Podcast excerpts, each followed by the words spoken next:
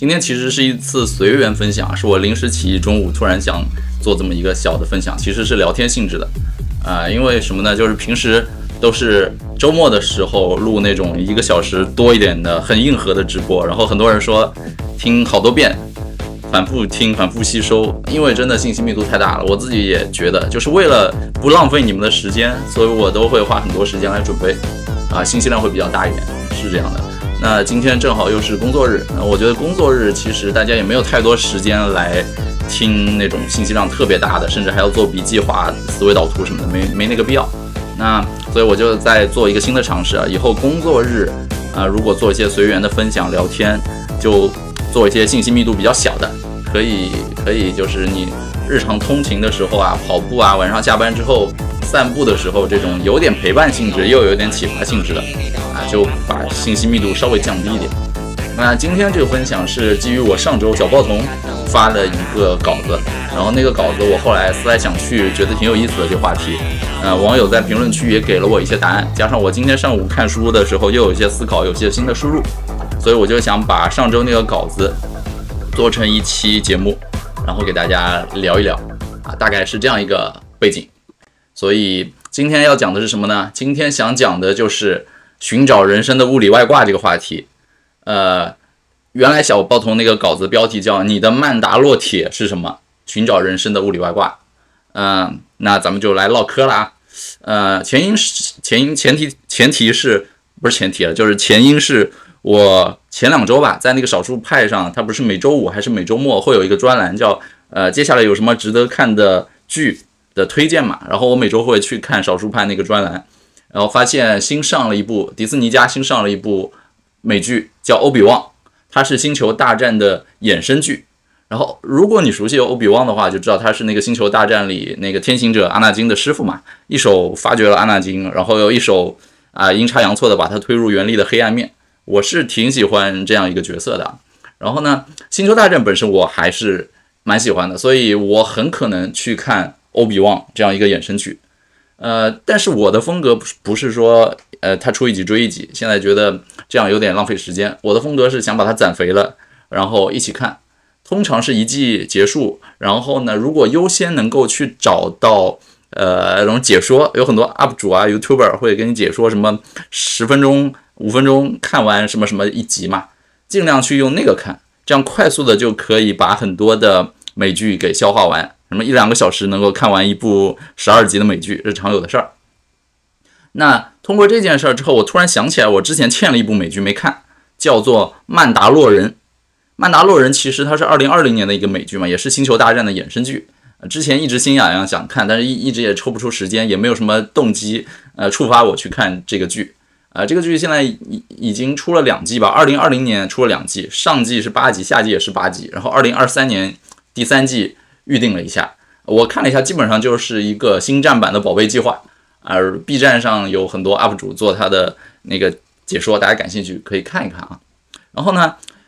以这个引入，其实呃是想说，我对曼达洛人这个角色或者说这个种族的兴趣爱好，其实首先是来自星球大战里的一个赏金猎人的角色，叫波巴费特。啊，如果熟悉大星球大战也知道，就是浑身。盔甲那盔甲有点像日本武士风格嘛，然后这个赏金猎人波巴费特，我对他的好感呢，又是来自我喜欢玩的一个游戏，就是日本 Konami 的那个洛克人，啊，是我很小的时候开始就在红白机上就会玩，然后后来出了什么 PSP 啊，包括现在 Switch 上的洛克人，我都会去玩一下横版过关的游戏。然后这个洛克人整个系列架构、整个世界观里有一个角色。他是一个反乱猎人的角色，名字叫做娃娃 V A V A 娃娃啊，不是那个唱穿我的穿我的新衣的那个娃娃，当然是同名，嗯，他就叫娃娃。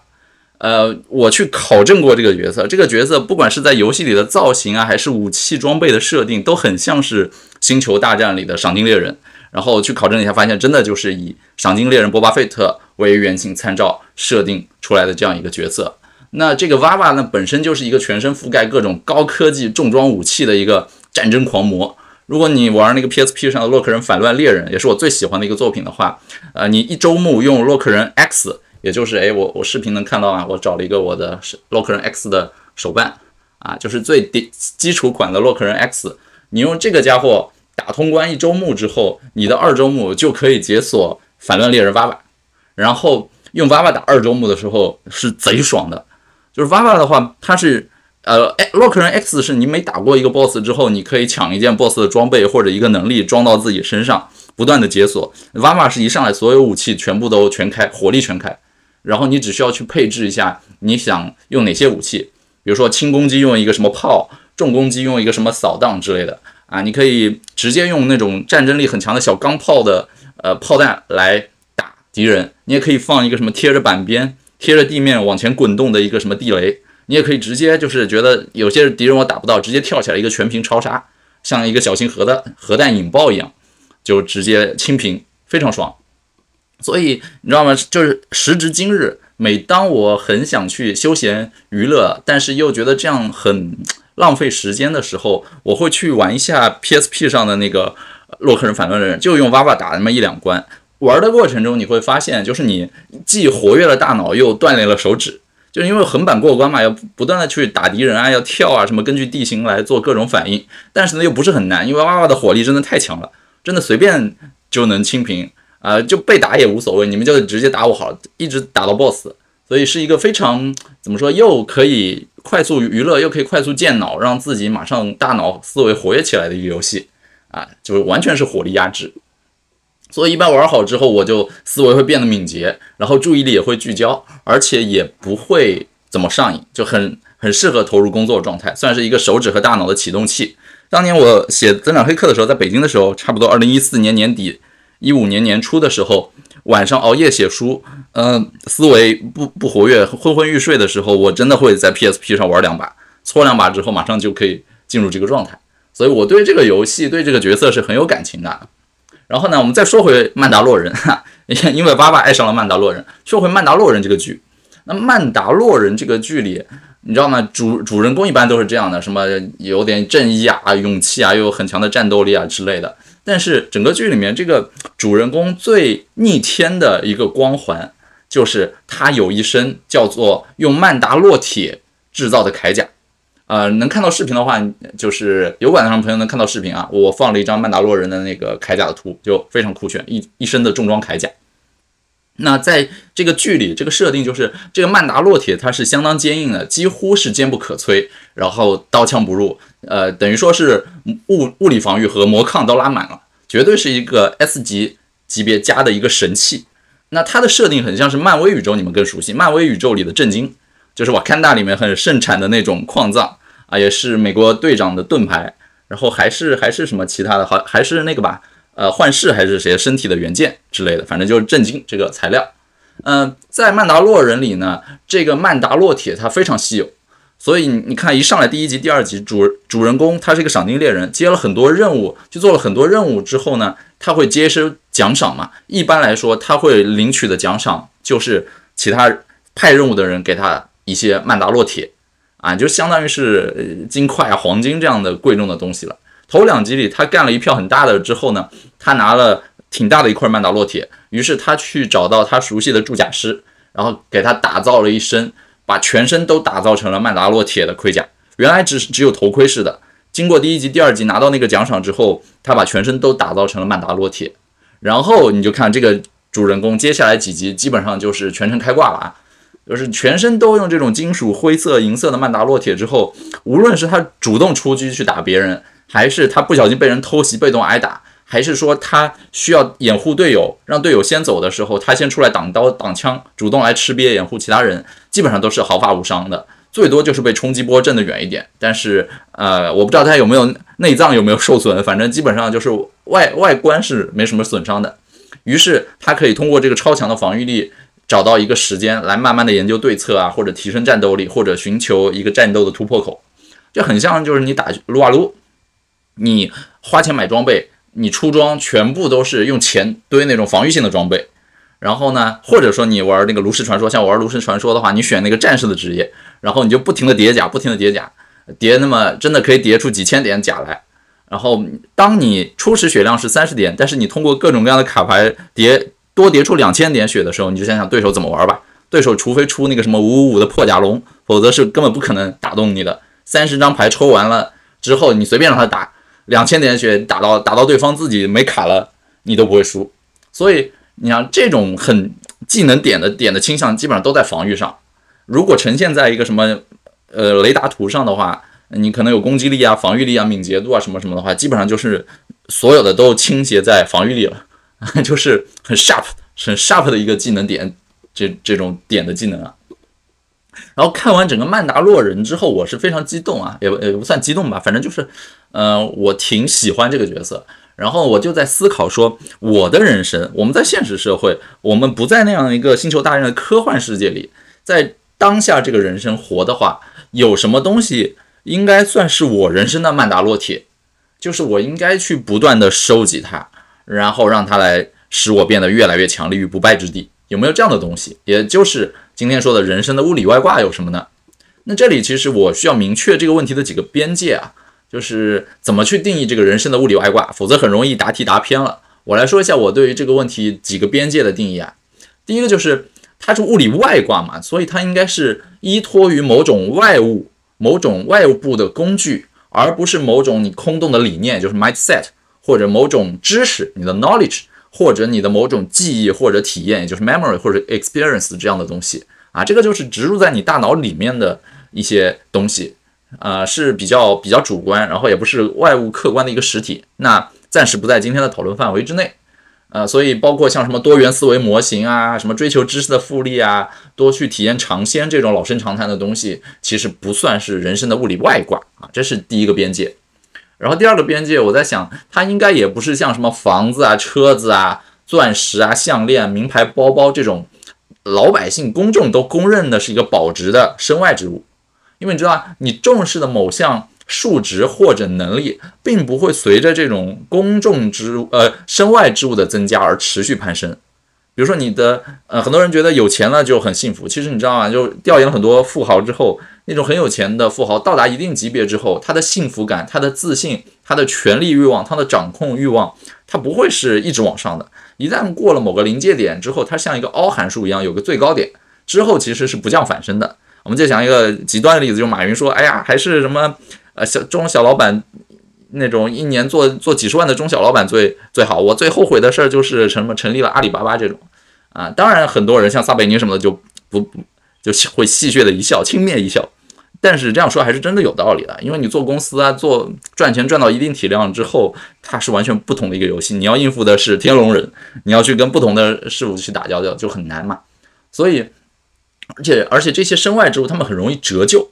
就很像曼达洛人那个电影里面，他的身外之物就是一架飞船飞来飞去的嘛。某一天，在一个星球上，正在正在陪着他的小宝宝那个小尤达大师在玩的时候，突然不知道怎么敌人一炮。一束激光毁灭炮就打过来，它整个飞船就炸了。所以这种东西它很容易折旧，而且很很容易让人没有安全感。而且有的时候真的是世俗公众定义的消费主义的陷阱。呃，所以我我我个人觉得这个东西不应该在今天人生的物理外挂的讨论范围之内，这是第二个边界。然后第三个边界呢，就是我觉得这个东西它应该是可以升级的，可以积累的，可以持续迭代，有复利的。啊，用英语思维的话，它应该是一个可数名词，而不是一个到了手之后就收工了，就再也不可叠加的一个不可数名词。然后你可以持续的获得它，尤其是当你目标不是很明确，就比如说我今天突然多了两个小时不知道干嘛，或者说我最近人生缺乏方向、缺乏目标的时候，当你缺乏这些明确目标感的时候，你别急，你就去获得它，你就去追寻它，而不是沉沦在多巴胺、沉沦在奶头乐里。一定没错的那些东西啊！举个例子，像今天中午两个小时，我突然有了时间又不困，我我之前的想法就是，当你不知道干啥的时候啊，与其现在比如说我去打个游戏，不如做做自媒体，做点内容输出一下，对吧？做做自媒体做内容做输出这种杠杆，永远是在你闲的没事儿的时候做一下是没问题的啊！那玩意儿也也是这样一个观点，对，所以今天中午就临时给大家做这样一个分享。也是把这个话题说一说，好吧？这三个边界定义清楚了之后，我就在想哪些是我的答案。我上周的时候写那个专栏文章的时候，我想了几个答案。先把上周的答案给你们说一说啊，想了一二三四五六，上周有六个答案。第一个答案是什么呢？第一个答案叫做健脑、健身、医美需要摄入的各类营养物质或者改善物质。哎，你们想想是不是？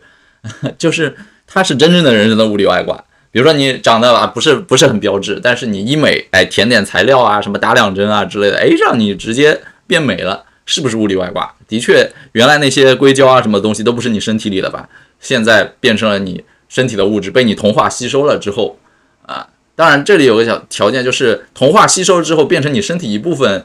咱们咱们也接受啊，就是这虽然这个时候已经不是物理外挂了，但是在挂之前它还是外的。所以这是我想到健脑健身，包括健运动健身的时候要不是要吃什么蛋白粉啊，或者多多吃点鸡蛋，吸收蛋白质啊，有营养的东西啊，什么喝点脑白金啊，什么生命一号啊，什么类似这样的东西啊，这是我想到的，马上想到第一个啊，这个就不展开了，再展开要带货了感觉。然后第二个是什么呢？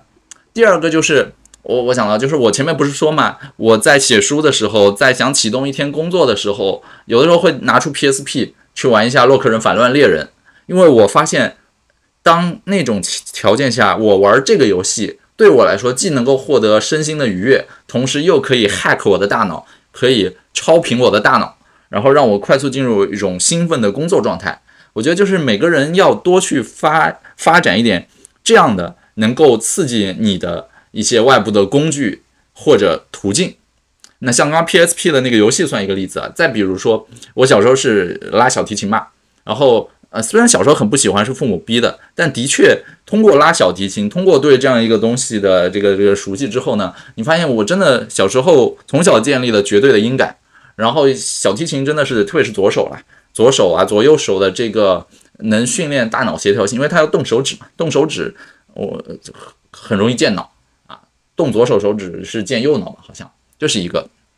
然后我初中的时候很喜欢在电脑上打拳皇啊，我们是用键盘打的，我我不去游戏厅打拳皇，呃，但是我我很喜欢在电脑上打拳皇，我我玩最好是拳皇两千，拳皇两千基本上就是全阵容全部随机，四个人全部随机，然后随便打那种，呃，小时候最疯的时候是暑假，基本上天天到基友家里去，然后我们一起打拳皇，大家就就三四个人轮流上，输的就下。通过玩拳皇之后，我发现它真的是可以锻炼人的反应能力的。就呃，就怎么说，有的时候就条件反射，知道电脑的 bug 或者八级难度的电脑 AI 出一个什么动作，下一个是什么，基本上条件反射。但有的时候一些随机性的东西出现，能够让你反应变得很快啊。这个就是我觉得啊，人生需要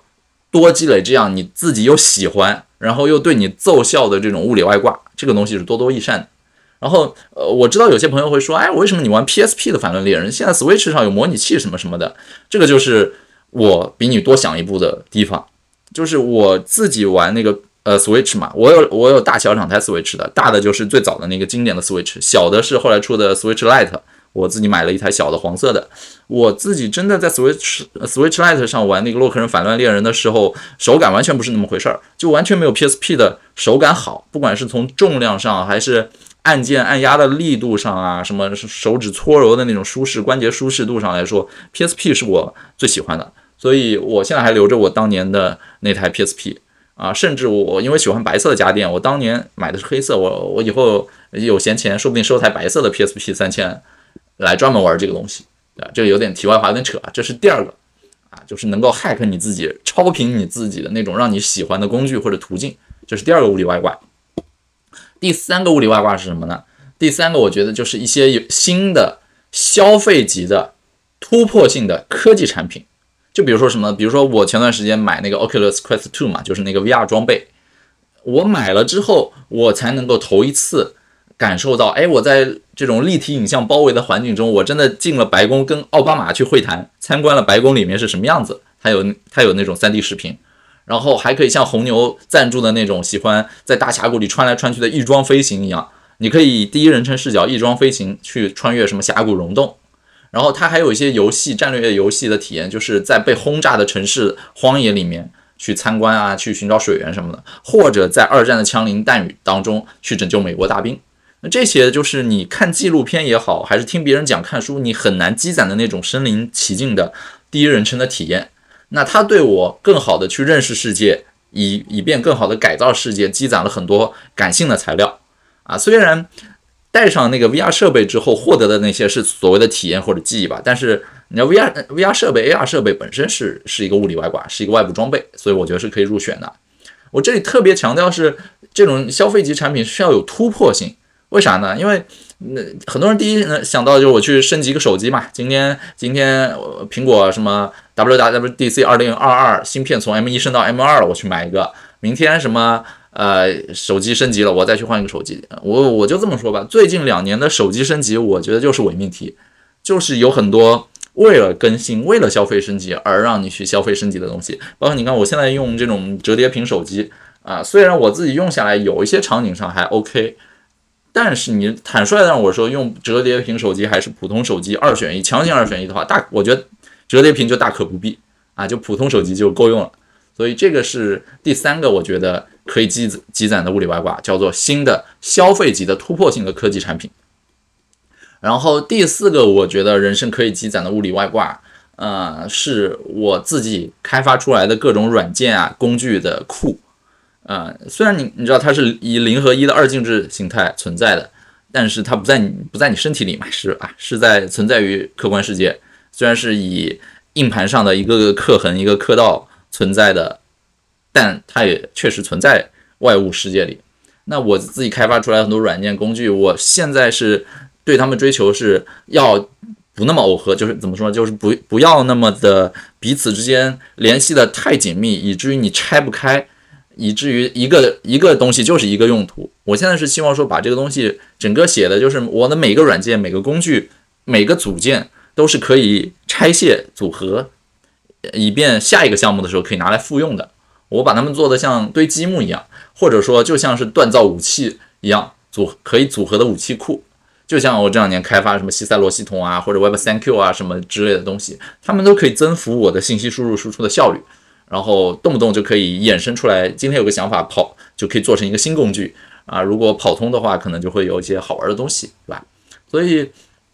嗯，我之所以强调我我自己开发，不用市场上售卖的第三方，呃，或者什么在线服务，或者别人什么订阅制的服务，就是因为那些东西就像别人租给你的铠甲一样，不是你自己的。那只要你不续租，或者说租给你的那那那个商家他不营业了，他不维护了，那他可以随时收回。那你就显得你的武器就有脆弱性了，就不是坚不可摧的，是有脆弱性的，它是受制于人的，是你无法自行修理的，是一个你没法掌控的东西，那就不是我要的。所以，我我对于物人生物理外挂只适合我的掌控欲会比较强一点。这是第四个，就是我自己开发的软件工具库。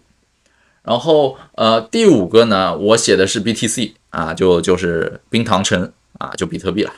加密货币的最最牛的。呃，虽然最近很熊市啊，大家财富都缩水啊，都都有一定的比例缩水，但是我是这样想，就是如果你不考虑牛熊转换带来的财富缩水，单纯的从它的呃怎么说坚不可摧，我我指的是技术上的，呃，目前来说以目前的技术水平来衡量的坚不可摧，以及它的价值认同。以及你拥有它之后，你能够进入的一个圈层的互相的识别认同感来说的话呢，它依依然是整个加密行业、加密领域最值得囤的一个东西，甚至呃一贴去都可能不太好。就这两天一贴去，反正跌的比它还惨啊！我所以呃，而且 BTC 它也不是一个身外之物，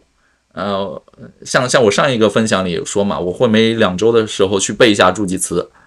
呃，我背下来之后，它就记在我的脑子里。哪天一旦什么洪水啊、战乱，反正各种无法预知的行为导致我的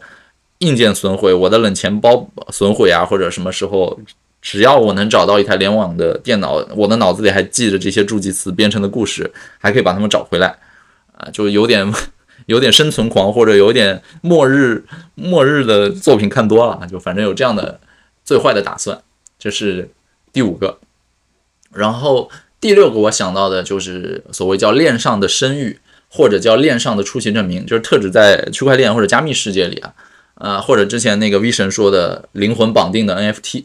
因为因为我个人觉得，就可能有些人不太懂这些，我就不不详细讲了。简单讲就是，比起那些你职场履历啊或者社会混的时候那些可造假的会过期的职场履历，那我觉得未来可能很多可能只是可能。很多的你过往的行为、过往的履历是记录在链上的，它是不可篡改的，它是你链上的一个声誉，那可能会越来越值钱你积攒的这些东西越来越多，有点像现在媒体内容，你做越多媒体内容，让你的潜在雇主知道你是怎么样一个优秀的人，那可能你的未来路会越走越宽嘛。当然，这只是我的发想，只是我个人猜测啊，我我也不不展开说太多啊。目前来说，上周我想到的是这六个，然后我今天其实早上在读书的时候，我又想到一个东西，哪些是我可以积攒的物理外挂呢？就是。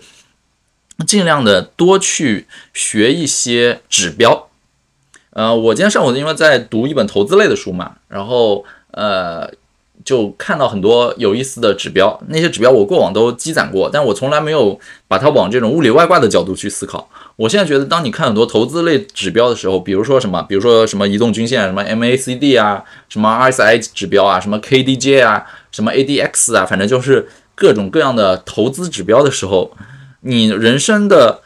投资工具箱里至少有那么知道十几二十个指标，然后最常用那么五到八个指标，然后最紧盯着三三四个你你认可并且长期概率跑出来成功的指标，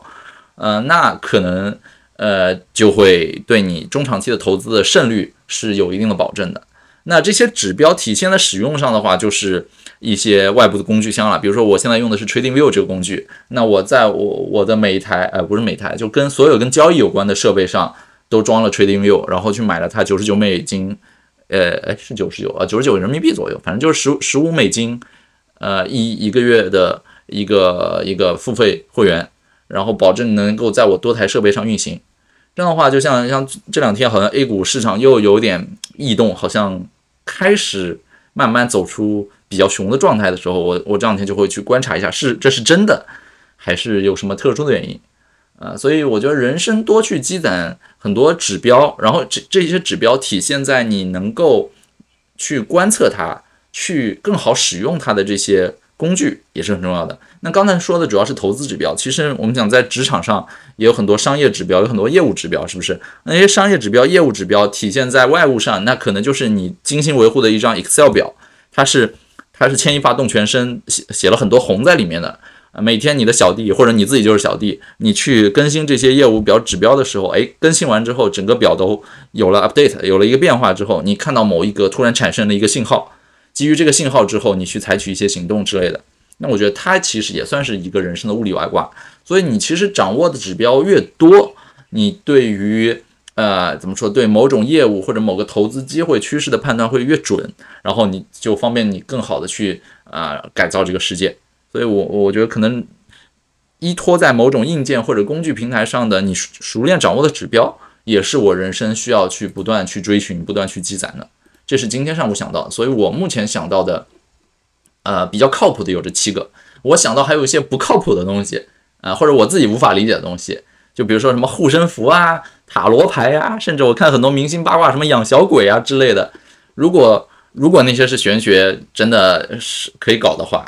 那可能也是不错的东西。但我真的不懂啊。如果如果真的这么奏效的话，倒值得去看一看。啊，当然这个就稍微有点玄学范畴，不在我擅长的范围之内。那这个就是我之前的一些思考。呃，那讲完我的思考之后，我上周那篇专栏写完之后，下面评论区是有一些朋友回复的嘛，我给你们念念，大家呃有些什么其他的发散。当然，那个评论区的回复有的是不完全严谨的，就是没有呃没有遵循我之前定义的边界，有的是在那个边界之外，是有点跑题的。但反正我就讲一讲吧。大概一二三四五六，我挑了五六个答案给你们讲一讲。第一个朋友叫许志轩 Wells，他提了四个东西。第一个东西叫反诈 APP，企 查查这样的信用查询工具。这个工具可以减少你自己的时，呃，就呃不是减少自己的时间，应该是节省自己的时间，然后啊减减少自己时间资源浪费在那些不该浪费的人事物上。哎，这好像是，比如说大家换工作啊什么时。时候，与其三个月被黑心老板坑，不如上来先查一查他是不是有很多的案底啊。它的第二个点叫做维持身体体温的各类产品，比如说保温衣、空调之类的，因为他觉得温度对人的身体、心灵、情绪都有影响，能够维持在人体舒服的温度，可以获得最佳的情绪体验和思考状态。这个我也是挺认可的，特别是呃，像像我老婆是肉比较多，她比较怕热，我是比较瘦，我比较怕冷。啊，所以就是我我们深刻的感觉到了要统一一个温度，让两个人都舒服是一件很重要的事情。这是他说的第二个，第三个是什么？第三个他说的是，就这个答案我觉得比较平庸了，就是键盘键盘鼠标这种能够将人脑的想法转化成信息。保存的辅助工具能够流畅的将脑中的想法落地成作品，那这类工具能提升人脑思考行走的速度。嗯，他说键盘鼠标，其实我昨天玩了一下那个 Mid Journey，就是一个在 Discord 里的一个 AI 生成绘画的工具。它虽然是一个 AI，但也算是外部工具了。用 AI，然后你对它输入几个英文单词，它给你生成很漂亮的画之类的。这两天可能大家在网上也看到，嗯，大家都在做这种东西。就是我，我预知我，我感觉未来会有越来越多基于 AI 的工具，能够帮你快速的把你简单的信息给它批处理，或者说快速的制成一个稍微复杂又精美的外部的一个信息图啊，或者一篇文章之类的，就是这些东西，未来这些 AI，我觉得有机会大家都要玩一玩啊。那个东西一出来，我发现很多人的职业真的职业生涯就毁了啊，那是另外一个话题，在我最新的一篇小报童的 专栏文章里有写，回头可能也会做一期播客。好，我们继续回到这个许志轩哥们儿说的第四个东西。他说第四个 叫做各类情趣用品，这些东西可以帮助人类自给自足、低成本、无时空限制的解决生理需求。啊，这个你们就自己体会，我就不展开了，好吧？这是第一个许志轩 Wells 给的答案。第二个零 X 宋啊，这一看也是加密圈的零 X 宋哥们儿，他给了一个答案，我觉得有点奇葩，或者嗯，我没想到，他说是。什么是你的物理外挂？是小孩？为什么呢？他的解释是，比起我上述说的所有那些非生物意义上的铠甲，比起以上非生物意义的铠甲，啊，对他，反正这是他原话，比起以上非生物意义上的铠甲，孩子作为基因学意义上的延续，有一些可打造生物铠甲的意思，在应付往后不确定性上也有了多重的可能性。可以在和孩子沟通交往的过程，也是你内省和完善自我与成长的过程。这我是没想到啊！我原来以为是物理外化，结果这个人自己从体内搞出一个 外部的东西，就自自自我分裂出一个新的外部的东西，然后说那是物理外挂。哎，这这也是一个挺有挺有意思的一个观点啊！的确，就是出来之后就是外挂了啊，可以帮你敲打个酱油啊，捶捶腿啊，赡养你啊什么的，还是。还是挺外挂啊，这个答案也挺有意思的。然后第三个朋友叫云峰，云峰提到的他指了两个，一个叫保温杯，一个叫眼罩。那保温杯其实我觉得也是人类比较好的一个发明，跟空调都都可以并列成是人类对于温度保存的一个比较好的发明。然后眼罩，我跟你们说一个，就是我之前有段时间晚上，我是晚上要看点东西，我老婆可能睡得比较早，我看东西的时候就怕那个屏幕光或者说有有一个小夜灯的灯光吵到她。后来。我我做了一件事儿，就是我去给他买了一个耳机。但你们知道吗？一般的耳机，不管是入耳的还是什么，还是蓝蓝牙那种不入耳头戴的，睡觉的时候戴会很难受。要么就是夹着头，要么塞在耳朵里，久的话你会中耳炎或者耳朵里会有一些什么不好的症状。后来我发现淘宝上，哎，完了我又要带货了。后来我发现淘宝上有那种就是头戴式的，呃，不是头头，不是那个不是那个张冠李戴的戴，是就是一根飘带的带，头戴式的一根带子。然后它是一个眼罩，是一个松软的纺织材料制成的一圈眼罩。那个眼罩上自带了一个蓝牙蓝牙的那个话筒，哎，不是话筒，那个扬声器。然后你可以把那个东西，就是睡觉的时候把那个袋子蒙在眼睛上作为遮光，同时正好靠近耳耳边的位置可以发出声音来。所以我现在老老婆可爱用那个东西，就是睡觉的时候一边听着郭德纲相声，一边就不理我了，既挡了光，然后又。防止我我吵到他什么的，我就可以安安静静的看看书啊什么之类的，就就就挺挺舒服的，而且也不贵啊，不小心又带货了，哎，太亏了啊！这是云帆啊，云枫枫叶的枫，云枫朋友的感觉，呃，给的一个想法。然后下一个一二三四，第四位朋友叫躺赢君，他说他他就一句话，他说为什么我的第一个念头是罐头？嗯，我觉得也也也有道理吧，特别是像最近上海疫情封城的时候，我买的压缩食品，买了一点罐头什么的。但让我想的有点远，我联想到的是那个《七龙珠》里布尔玛的公司，就是那个变换胶囊公司，呃，所有东西都可以装在胶囊里。我想真的那有一天，哪家公司能够研制出这种空间压缩技术来，那那绝对牛逼，我真的买爆它啊！把很多东西都放在那个压缩压缩的胶囊里。好，然后第五个朋友叫 W，呃，他给的两个答案，我觉得好像跟跟话题没什么太大的连接，但是呢又有挺有启发的，我还是给你们念一下。他的第一个点叫做把关注按钮想象成为我打工按钮来构建信息流，好像也挺有道理的。也是也是外物嘛，也是外部的东西，就是社交网络上都有关注按钮嘛。呃，当你点击关注的时候，呃，就是我我上周看到他这个东西，我真的太有启发了，我真的即刻上取关了好多人。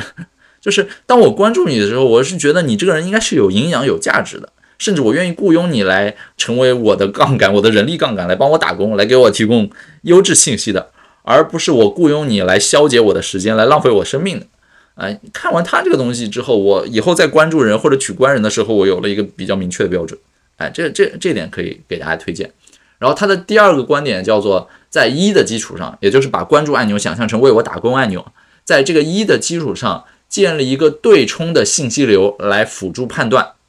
比如说，现在都在研究 Web 三嘛，Web 三有很多关有很多赞同派和反对派，那你可以赞同派里关注几个人，反对派里关注几个人，当然都是。他他们的信道比比较高的，能说出点观点来的人，这么正反两派都关注几个人，通过这样一个东西来辅助你的判断，这是 W 朋友给的一个想法。好，然后下一个叫高敏，高敏这位朋友呢，他的想法是啊，有啊，他他的原话叫有一个想法不一定对，冒号人脉，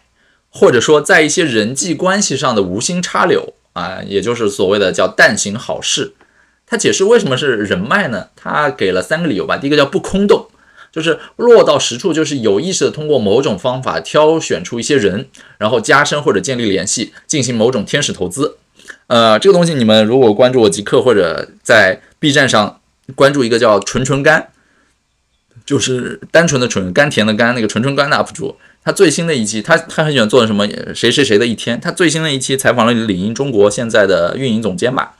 然后那个视频里面 确实有 Q 到我，因为当时这个运营总监的那个工作是我我当时帮他搞定的嘛，就是领英中国当时 CEO 是一个老朋友，需要招一个运营方面的负责人，我基于对他的一些认识，私下一些接触，我觉得他挺适合的，我就介绍给领英了，然后他就做到现在，所以就是当时也是觉得也没有刻意在维系人脉，但。总归就是但行好事，莫问前程，吧？谁谁能想到这么多年之后，他突然在一个我老婆关注的 UP 主主主上 Q 到我，然后十几万的播放量，然后又给我带来了很多粉丝关注之类的，就反正反正挺神奇的啊，有点扯又扯远了。这是高敏说的第一个叫不空洞的理由，第二个理由叫做它不是公认的保值的身外之物。就是具体阐述，就是随着与更多人的关联的增加呢，其中一部分应该是很有价值的，对未来，呃，或可产生某种未知的影响。那对当下呢，可以增加生活体验和价值感，或许还能够增加自信或者幸福感，因为这样这种人生基因里面本身就有乐于奉献的成分啊。这是他第二个小理由。第三个小理由叫做可累积可升级，因为人脉是可以。不停的累积升级的嘛，在缺乏目标感的时候，你跟这些感兴趣的人去建立有意义的联系，大概率是不会出错的。哎，我后来想想也挺有道理的。好，然后我看还有几个朋友，还有两个朋友念一下吧。啊，第一个一个叫 Steven 的朋友，他说这两年对我来说感受很深且有很大帮助的一个物理外挂是杠铃哑铃。啊，俗话说杠铃中有宝藏，是我这是哪儿的俗话？我怎么没听过这个俗话？呃，可能我不是健身圈的。呃，俗话说杠铃中有宝藏，严格说是科学的力量训练，最典型的就是三大三大项的训练：深蹲、硬拉、卧推。那这些可以肉眼可见的提升一个人身体的强壮程度，进而增强自信。无论是外形审美上的，还是出门在外和别人发生冲突的时候啊，你都会很有自信。哎，有挺有道理。想想这两天唐山那些事儿，是吧？男人还是要健身，嗯，有道理。我我下个 Q 给自己立立一个健身的 flag。那他说，同时肌肉的增长很依赖饮食，又可以反过来帮助我养成健康的饮食习惯。对我而言，一身健壮的肌肉就是最强的铠甲。不错，挺好的。然后我们念最后一个，最后一个叫胡鹏的朋友啊，这个就没有没有新鲜的。他说，同上人脉加一。虽然不是物理的，但很多时候事半功倍的最佳选择。当然，它也是使用上也是有定量上限的，需要去维护。然后他还说，另一个物理上需要一套把方法论从一个行业复制到另一个行业的成功率的工具。啊，比如说，通常来说应该是新兴行业，比如说 Web 三啊、合成生物这样的行业，那需要对信息的收集与提炼。类似谷歌的一款应用，可以提炼论文的核心思想工具。然后接下来就需要一个计算方法论复制成功率的算法，就像写 BP 一样，啊，可以什么信息收集、提炼、对比和说服的过程。就他写的有点有点乱，或者有点啊，怎么说？反正就语语文稍微需要补一补啊。但这个大概的思路我理解，就是你需要一套方法论和基于这套方法论。所提炼出来的标准化的产品或者工具或者流程，能够把前一个领域的成功复制到下一个新的领域，基本上有这样一套东西，这我是认可。但是说的有点抽象，也没有什么具体的例子来证明，所以我觉得就是就就大家就听听就好，好吧？那这个就是今天这期想跟大家随便聊聊话题，就是你人生的曼达洛铁是什么？找一找你人生的物理外挂。如果各位有什么好的。想法有些有意思想法，欢迎打在弹幕里，或者播客，或者视频的评论区，咱们一起来聊一聊。那这期的主要内容就是这样，好吧？OK。